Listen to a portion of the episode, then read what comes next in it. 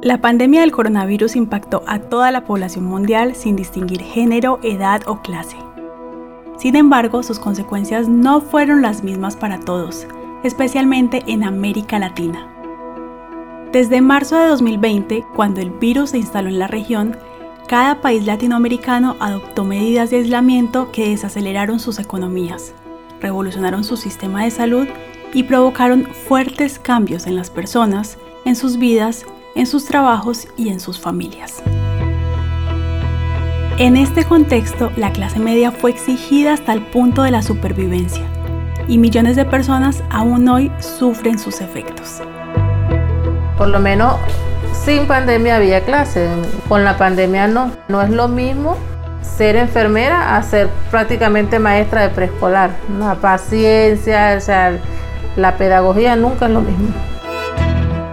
El año pasado, en el mes de febrero, me diagnosticaron artritis reumatoide en fase cero. En los primeros meses de la pandemia que me quedé desempleada y bueno, pues una vez desempleada también fui desvinculada de la prestación de todos los servicios que brinda el Instituto Ecuatoriano de Seguridad Social. Bueno, es que la gente se está rebuscando, no es que el confinamiento es insoportable para los informales, es que los informales se han adaptado al confinamiento la informalidad se digitalizó. La pandemia nos dejó con un diagnóstico claro, un aumento de la inequidad que se refleja directamente en los universos del trabajo, la salud y la brecha de género. Múltiples estudios demuestran que en este contexto las mujeres fueron las más afectadas. Esto es Los Nuevos Pobres, un podcast periodístico en el que vas a escuchar las historias de quienes no tienen voz, de aquellos a quienes la COVID-19 empujó a la vulnerabilidad, a la pérdida de derechos laborales, de la salud y de la estabilidad en las familias. Las grietas sociales de vieja data en América Latina se profundizaron a partir de la pandemia. Los gobiernos pusieron principal atención en la urgencia y las ayudas a las clases económicas más vulneradas. La población sándwich, la clase media, tuvo que buscar soluciones de manera independiente. Algunas medidas de los gobiernos los beneficiaron, y en otros casos tuvieron que crear estrategias de rebusque. Este segmento, que tiene un ingreso menor a los 100 dólares por día, quedó expuesto al riesgo de caer en la pobreza. Uno de los motivos es porque cuenta con demasiados ingresos para ser incorporado a la asistencia económica, pero no lo suficientes para sobrevivir la crisis. Lo que venía creciendo este sector los últimos años tiene un creciente riesgo de retroceder con cada día de pandemia. Buena parte de la población de América Latina no vive de un único trabajo, ni de un trabajo formal. La mayoría de la clase media tiene trabajos informales, es emprendedora además de rebuscadora. ¿Cómo soportaron el confinamiento aquellos que dependen de sí mismos para llegar a fin de mes, que no tienen derechos laborales? Yo en el banco trabajo en el área corporativa del banco, yo soy ejecutivo de cuentas y tengo contacto día a día con el cliente. Y claro, justo arranca la pandemia en marzo del año pasado y se paró absolutamente todo. Los créditos de vivienda no se otorgaron. De hecho, el banco, como muchas empresas también que se vieron afectadas por todo este tema, decidieron hacer una reducción de personal importante y en verdad quedamos muy pocas personas en el banco.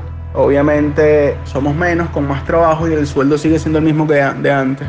Yo aproximadamente tengo un sueldo de 90 dólares eh, mensuales y obviamente con la situación económica actual no nos alcanza para hacer mucho. Vivir con diferentes fuentes de ingreso era habitual, pero con la pandemia ni siquiera la estrategia del multitrabajo se ha sostenido. Se afecta la sobrevivencia hasta el límite del hambre y de la salud. Todo esto nos cambió, nos cambió la forma de vida, el ritmo de vida. Pues si bien es cierto, ahora tengo dos trabajos. A veces tengo una muda de ropa en el, banco, en el carro y cuando salgo del banco me cambio y me voy a instalar persianas o a vender persianas, lo que sea. Y estoy todo el día en la calle y llego muy tarde, muy tarde. Las capas de complejidades se acumularon desde marzo de 2020, cuando se desató el virus por el mundo. Antes de la pandemia, acceder a servicios de salud privados no era tan exclusivo. Con la crisis, los recursos se van convirtiendo en un lujo inalcanzable, y las familias tienen que decidir entre la salud u otras necesidades básicas del hogar.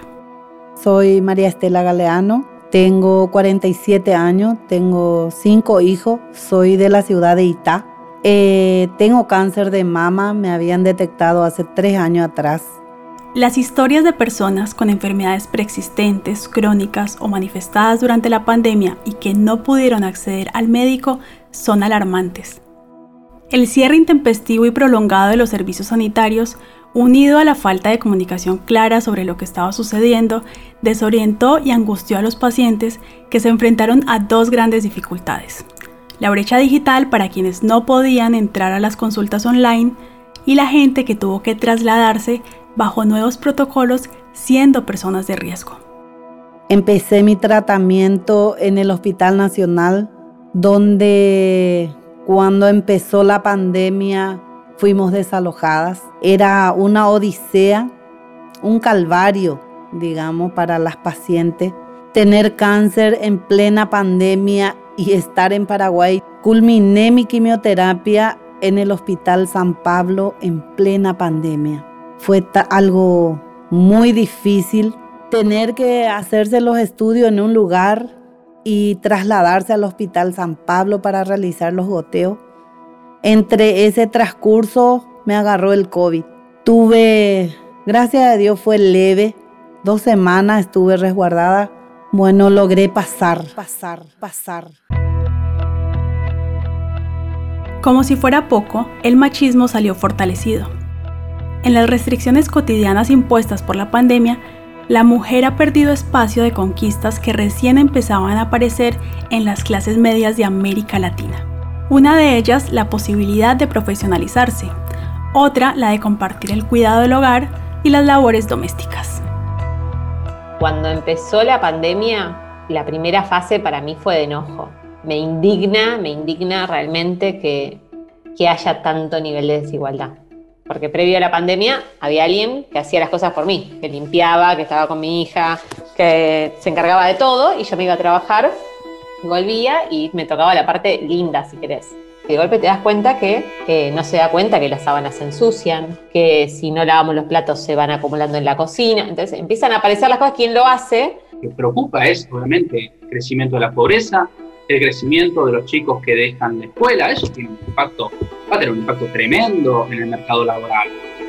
Los Nuevos Pobres es un podcast periodístico que surge de la colaboración entre Conectas y los medios que durante 2021 participaron de Velocidad, la aceleradora de medios para América Latina. En la producción por posta, Guido Escolo y Lucila Lopardo. El guion es de Romina Sanillato y la edición estuvo a cargo de Nacho Garteche. La producción ejecutiva es de Luciano Banchero y Diego del Agostino. Mi nombre es Natalia Restrepo. Hasta el próximo episodio.